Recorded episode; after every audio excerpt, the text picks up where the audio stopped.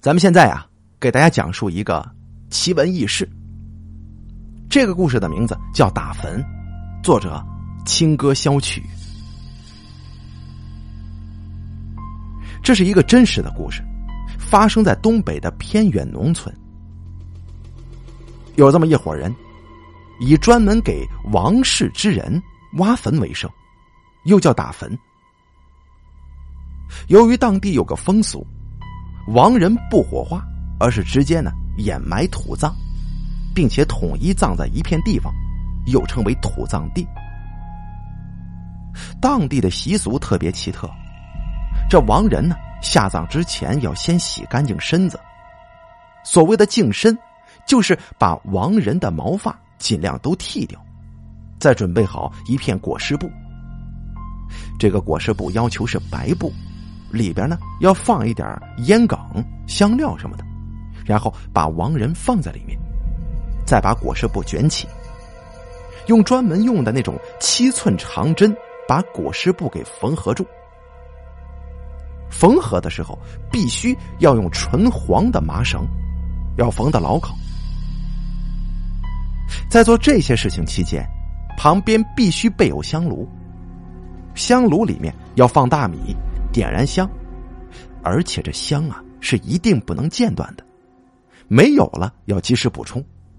烧完的香要倒着插进香炉里边。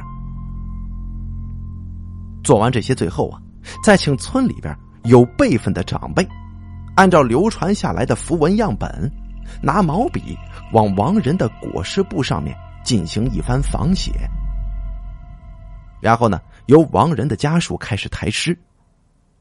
送往提前打好的坟坑当中埋葬，而埋葬入土则是非常非常重要的环节。这老话说得好啊，“入土为安”。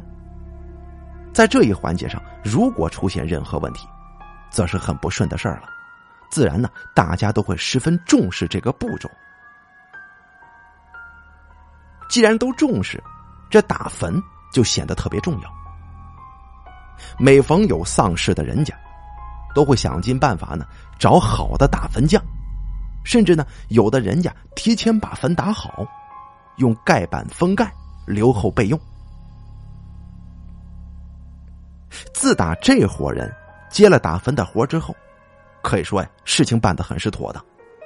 这坟打的不仅速度快，而且很规范，重要的是结实牢靠。可以说，每逢有丧事或者需要打坟的人家，都会来找他们。这文道有先后，术业有专攻。久而久之呢，这群打坟的人呢，在这方面就有了名气了，家喻户晓，以至于整片土葬地的活都被他们几个人给承包下来了。这事儿啊，发生在夏天。有一家富裕人家的老人离世了，并且找到了他们，要求他们给老人打坟。到了土葬地之后，他们带着富裕人家的人选地方。这地方倒是有的是，但是偏偏呢，这个亡人的家属没相中。最后，亡人家属在一座有小土坡的地方停了下来，就问他们此处如何呀？他们选的这个地方是挺好的，但是他干不了。原来呀，这富裕人家选中的那块地，怕是已经有了一座荒坟了。也就是说，这座坟的时间很久，而且没有家属前来祭奠打扫什么的，就久而久之啊，没有了坟原本有的模样。啊，说到这儿，咱有必要提一下，这土埋地的坟。跟其他的坟有所不同，哎，不是圆形的，而更类似于什么呢？类似于梯形，并且要求家属呢必须按期来祭奠打扫。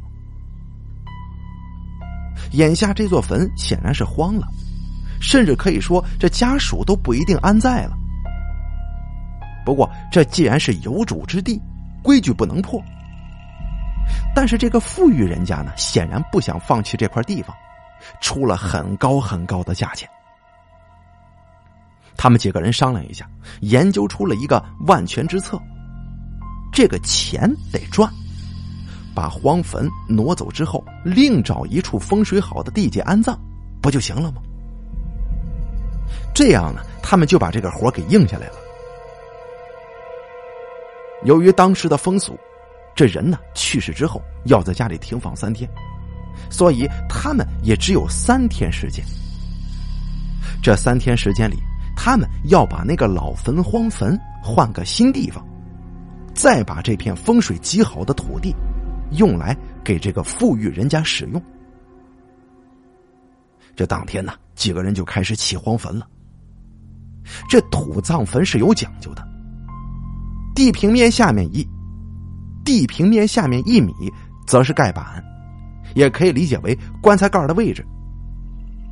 由于风俗啊，一律棺材一律用几块水泥砌筑的棺盖板搭盖而成，而盖板的长度则以亡人头顶三寸余，这脚底下呢再多个三寸，以此为基准。这宽度呢，同样以亡人左右的肩膀三寸余。也就是说，这个人要下葬的时候呢，这个坟的大小是多少啊？就说离这个死人的这个头顶有这么三寸，啊，脚底下也留三寸，然后肩膀头子这边各留三寸，啊，就有点富裕的空间嘛。挪坟的时候啊，这坟旁不远的树上，有这个鸟啊，在不停的叫。而且是越聚越多。在挖地面上荒坟的坟包的时候，这土显得就特别硬了。这土硬怎么办呢？挖不动，就得用镐去刨，然后再用铁锹把刨下来的土铲走。每刨去一层土，就刨到石头，而且这石头特别多，这铁镐啊都折了三根呢。他们有人回家去拿这个铁钎。这回来的路上啊，那个人崴了脚了。等好不容易清理完地面上的坟包之后，准备往下挖，却下起了雨，而且这雨呢是越下越大，就浇的这群干活的工人呢睁不开眼。几个人收了工，准备第二天雨停了再干。但是，怪事发生了。回去之后，就有人发烧呕吐。第二天来到坟前，也不知是谁把他们之前费了好大劲儿才刨下来的石块叠成堆了，压在坟上面。没办法呀，又重新把这些石堆挪走，继续往下挖掘。这本以为这昨天下了那么一场大雨，总算是把这地给浇透了，今天呢，不用刨了，应该用铁锹挖，就能挖动。这哪成想啊！越往下挖，越难挖。下了一夜的雨，这下边的土啊，却没见湿呢，并且还能闻到一股子臭味这熏的人浑身难受。树上这乌鸦呀，跟第一天一样，成群成群的在树上乱叫唤。由于到了晚上也没出多少活，他们就开始熬夜奋战，拿来几个手电筒照明。这夜晚干活可不如白天呢，不知从哪儿来那么多飞虫，特别多，不要命似的，就顺着光线往手电筒上边撞，都能够听到那种噼里啪啦的声音。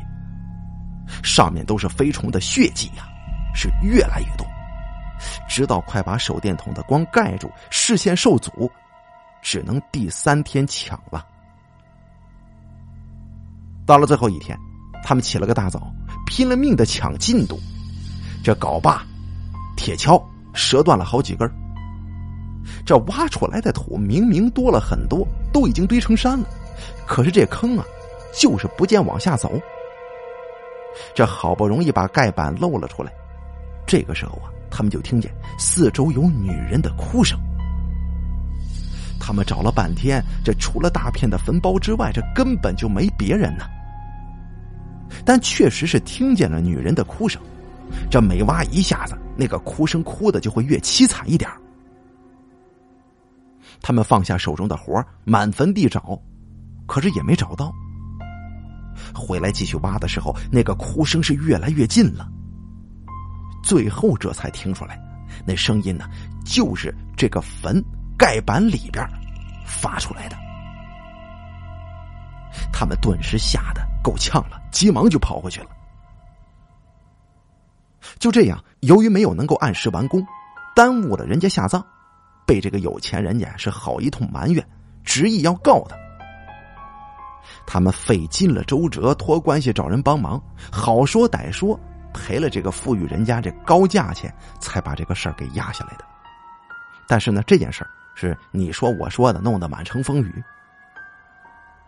后来他们这几个人继续在这里干打坟这种活儿可是啊，这个事儿一出，算是折了信誉了，找他们的人呢就少了很多。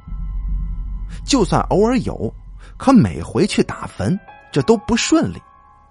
不是这尺寸出了错误，就是打到一半的时候土坑坍塌了。这更让人害怕的是，他们几个人每次出活打坟的时候，还是能够听见那个女子撕心裂肺的哭声。这让他们几个人很是苦恼啊。最后经人介绍，找了一位懂这个奇异事儿的先生，把这事儿一说，这先生就要求他们把之前呢你们动的那座荒坟再给他修筑好。等这个荒坟修筑好之后，先生又特意带他们在坟前跪着，又是烧纸又是念叨的。而那位先生呢，也是同样于此。啊，念叨一些让人听不懂的话。